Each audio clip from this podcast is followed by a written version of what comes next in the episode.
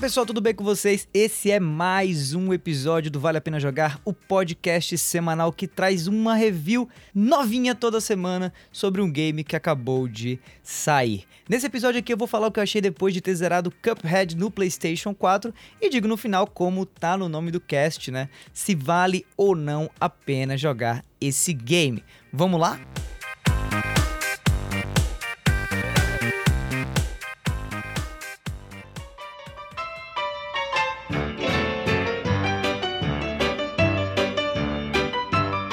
Olha, depois de virar, eu acho aí um dos maiores cult hits dos últimos anos e ter se mantido também o exclusivo de Xbox por muito tempo, Cuphead foi pro Switch, pouco depois foi pro PC e agora chegou no PlayStation 4. Esse aqui para mim é o shooter 2D mais bem sucedido dessa geração para a galera do Xbox e que agora tá no lado azul da força e com certeza muita gente, incluindo vocês aí que devem estar tá ouvindo esse episódio, devem estar se perguntando como que o game tá no PS4, se muda alguma coisa, se existe alguma vantagem em se jogar no PlayStation ao invés de no Xbox. E é por isso que eu tô aqui para falar exatamente de Cuphead no PlayStation 4.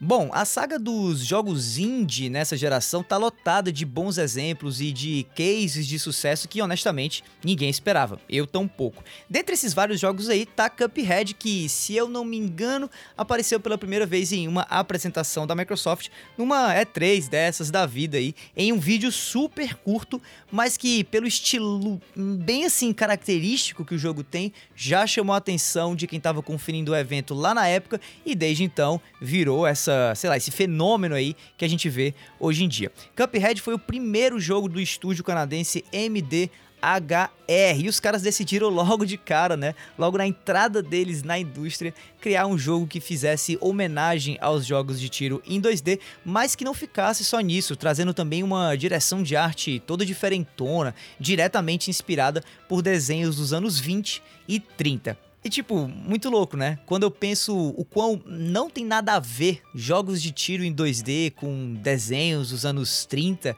chega aí Cuphead e mostra que realmente criatividade não tem limites, pelo menos no meio gamer. Bom, o game começou como um exclusivo do Xbox até migrar para o PC e depois para o Switch. No console da Nintendo, Cuphead voltou a ficar famosão de novo, chegando até a ter roupinha especial do game em Super Smash Bros. Ultimate e inclusive de ter rolado super, assim, uma super teoria da conspiração de que a gente ia ver logo logo é, o Cuphead, né, ou o Mugman, que são dois personagens aí do jogo, como personagens jogáveis de Super Smash Bros.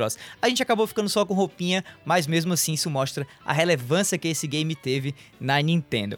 Daí, antes de chegar no console da Sony, Cuphead me consegue até aí série no Netflix, para você ver o tamanho que é uh, a relevância que esse jogo tem na cultura pop hoje em dia. A série não saiu ainda e com certeza ela não vai sair antes do jogo de PS4 que já está disponível e também é claro que não vai ser no PlayStation 4, provavelmente que a jornada de sucesso desse game vai acabar. Inclusive tem até DLC de Cuphead que já foi anunciado inclusive há muito tempo e que ainda não saiu aí, logo logo chegando e que vai trazer algumas novidades. Bem que essa DLC já podia ter saído nessa versão do PlayStation 4, né?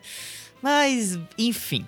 Bom, parando aí de contextualizar a coisa e focando no game em si, em termos de jogabilidade, Cuphead controla basicamente como um shooter 2D a lá anos 90, como Metal Slug, Contra ou mesmo um Mega Man da vida. Dito isso, o jogo não traz tanto assim o tipo mais comum de fases que esses jogos traziam ou trazem até. Ou seja, aquelas fases em que você sai matando um monte de inimigo enquanto anda de um canto a outro da tela, né? Indo mais ou menos da esquerda para a direita e a tela deslizando para acompanhar o teu movimento.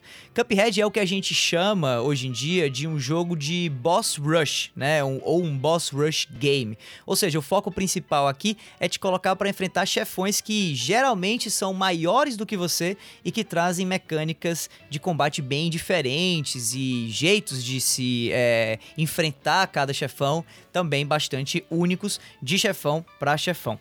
Muita gente até achou que o game estava fadado ao fracasso antes dele sair lá atrás atrás, quando descobriram que ele seria basicamente um boss rush game, o que até supostamente motivou a inclusão de um mapa mundi no jogo, além de algumas poucas fases em que você sim anda da esquerda para a direita, matando alguns inimigos pelo caminho. Mas claramente esse não é o, o foco, esse não é o pilar de sustentação desse jogo. Isso por quê? Porque no fim das contas, cada chefão que você enfrenta é tão massa e cada luta é tão bem desenhada que o game, simplesmente por conta disso, apesar das críticas antes do lançamento, caiu totalmente nas graças da galera que curte aquele tipo de jogo mais, mais desafiador, sabe? Mais, mais intenso. Chegando até a rolar comparações entre Cuphead e Dark Souls ou Bloodborne. Jogos que, se você bater o olho neles e comparar com Cuphead, não tem absolutamente nada a ver, assim, né? Olhando só telas ou a capa do jogo jogo, né?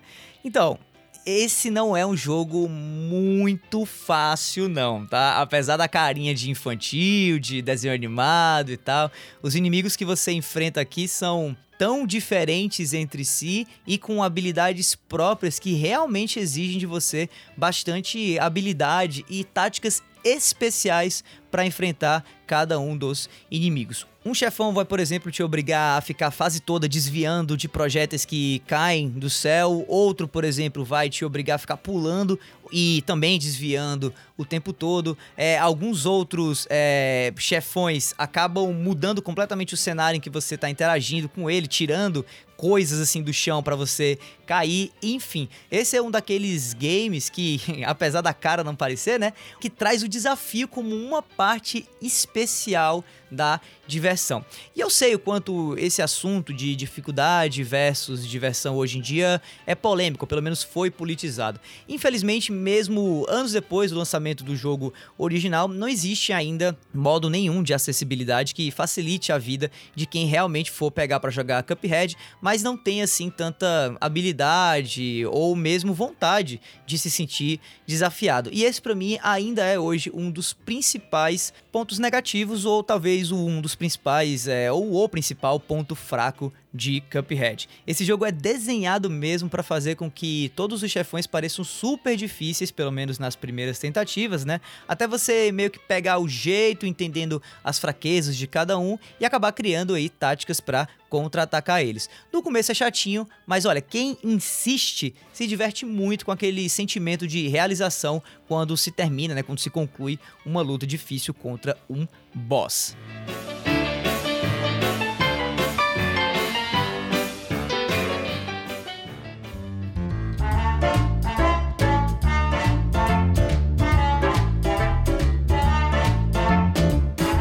Tá, mas falando agora do visual do jogo em si, né? Basta bater o olho em Cuphead para notar o quão lindo e maravilhoso é o estilo visual e também o estilo de animação e a direção de arte desse game. Indo bem na vibe daqueles desenhos antigos que traziam aquele jeitinho meio, meio desengonçado de animação, sabe? Além daqueles personagens meio maleáveis, sem cotovelo e com um monte de situações super surreais na narrativa. Então, Cuphead puxa muito disso. Vou rolar lutas contra margaridas com nariz humanoide do tamanho de um prédio, ou lutas contra um carrinho de montanha-russa mal assombrado, e até mesmo lutas contra dois sapos gigantes que por algum motivo têm várias fantasias, sendo uma delas a do Ken e a do Ryu de Street Fighter, e eles vão usar isso para te enfrentar de algum jeito. Fora alguns efeitos sonoros que aqui e acolá destroem um pouco a, a, narrativa, sabe? Pelo menos porque são muito,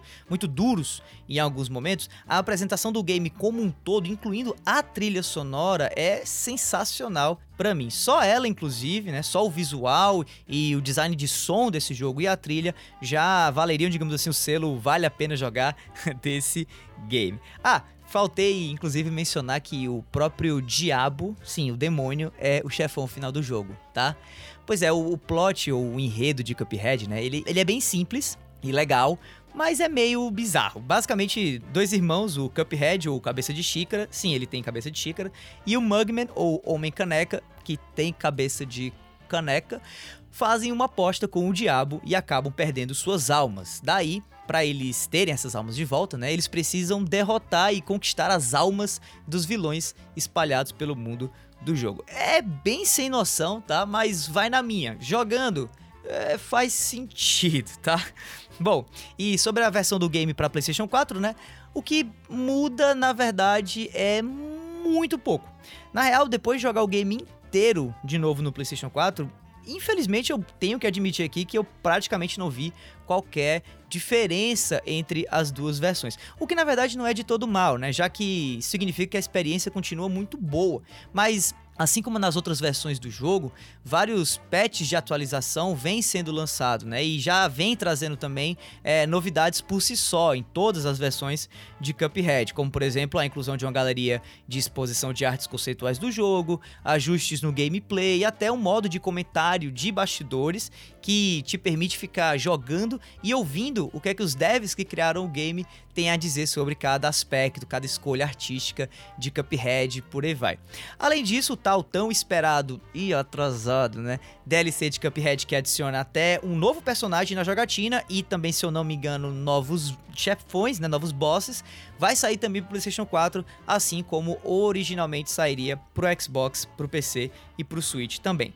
Mas assim, é, é importante criticar aqui nesse sentido que quem vai pegar o jogo agora para jogar no PlayStation 4 tá fazendo isso depois de 3 anos de lançamento desse jogo pro Xbox. E desde então a gente teve pouquíssimas inclusões dentro desse game e a gente basicamente não teve DLC nenhum sendo lançado. O que é um pouco complicado porque geralmente o que se espera de um game que passa algum tempo como exclusivo de uma plataforma, mas que agora tá indo para outra, é a inclusão né? É, de DLCs, de conteúdos pagos, digamos assim, do jogo que foram lançados ao longo do tempo enquanto ele era exclusivo, incluídos na versão que vai ser lançada numa nova plataforma. É o que está acontecendo, por exemplo, agora com Horizon Zero Dawn, que era um jogo, inclusive do mesmo ano de 2017, lançado para o PlayStation 4, ele era exclusivo do PlayStation 4 e que depois de três anos está chegando agora pro PC, na sua versão definitiva, digamos assim. E qual é a vantagem da versão definitiva? Ela inclui todos os DLCs do game,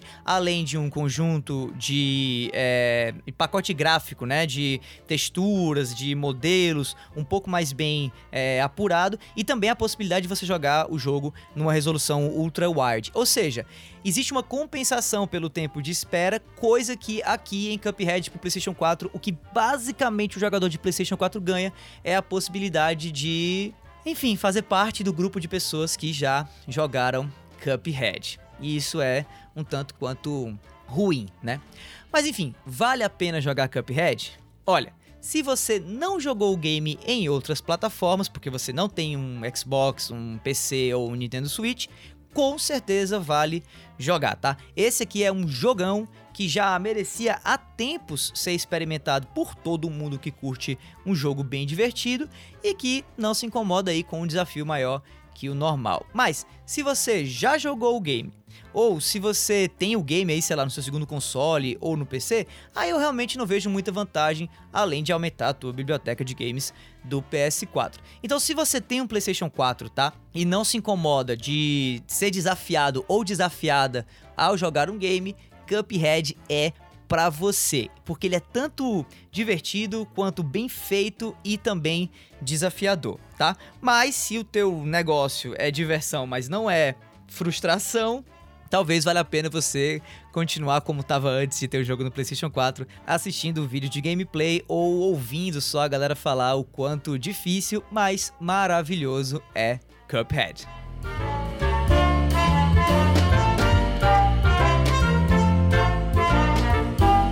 Bom, galera, essa foi mais uma review aqui no Vale a Pena Jogar. Se você ainda não conhecia o cast, tá? E gostou do que você ouviu aí nesse episódio, assina o feed e fica ligado que semana que vem tem sempre mais. E se você já é ouvinte do Vale a Pena, primeiramente, muitíssimo obrigado, tá? E em segundo lugar, ajuda a gente aí a crescer o número de ouvintes do cast, tá certo? É bem fácil, basta só pegar esse episódio aqui e compartilhar ele com o seu amigo ou com a sua amiga e pronto. Eu e a equipe equipe aqui do Vale a Pena Jogar agradecemos muito essa tua ajuda, beleza? E para tocar uma ideia comigo, procura lá por arroba Bacon no Twitter ou no Instagram e manda o teu salve que eu prometo que eu respondo na hora. No mais é isso, meu nome é Davi, eu vou ficando por aqui e a gente se vê por aí, galera. Tchau, tchau!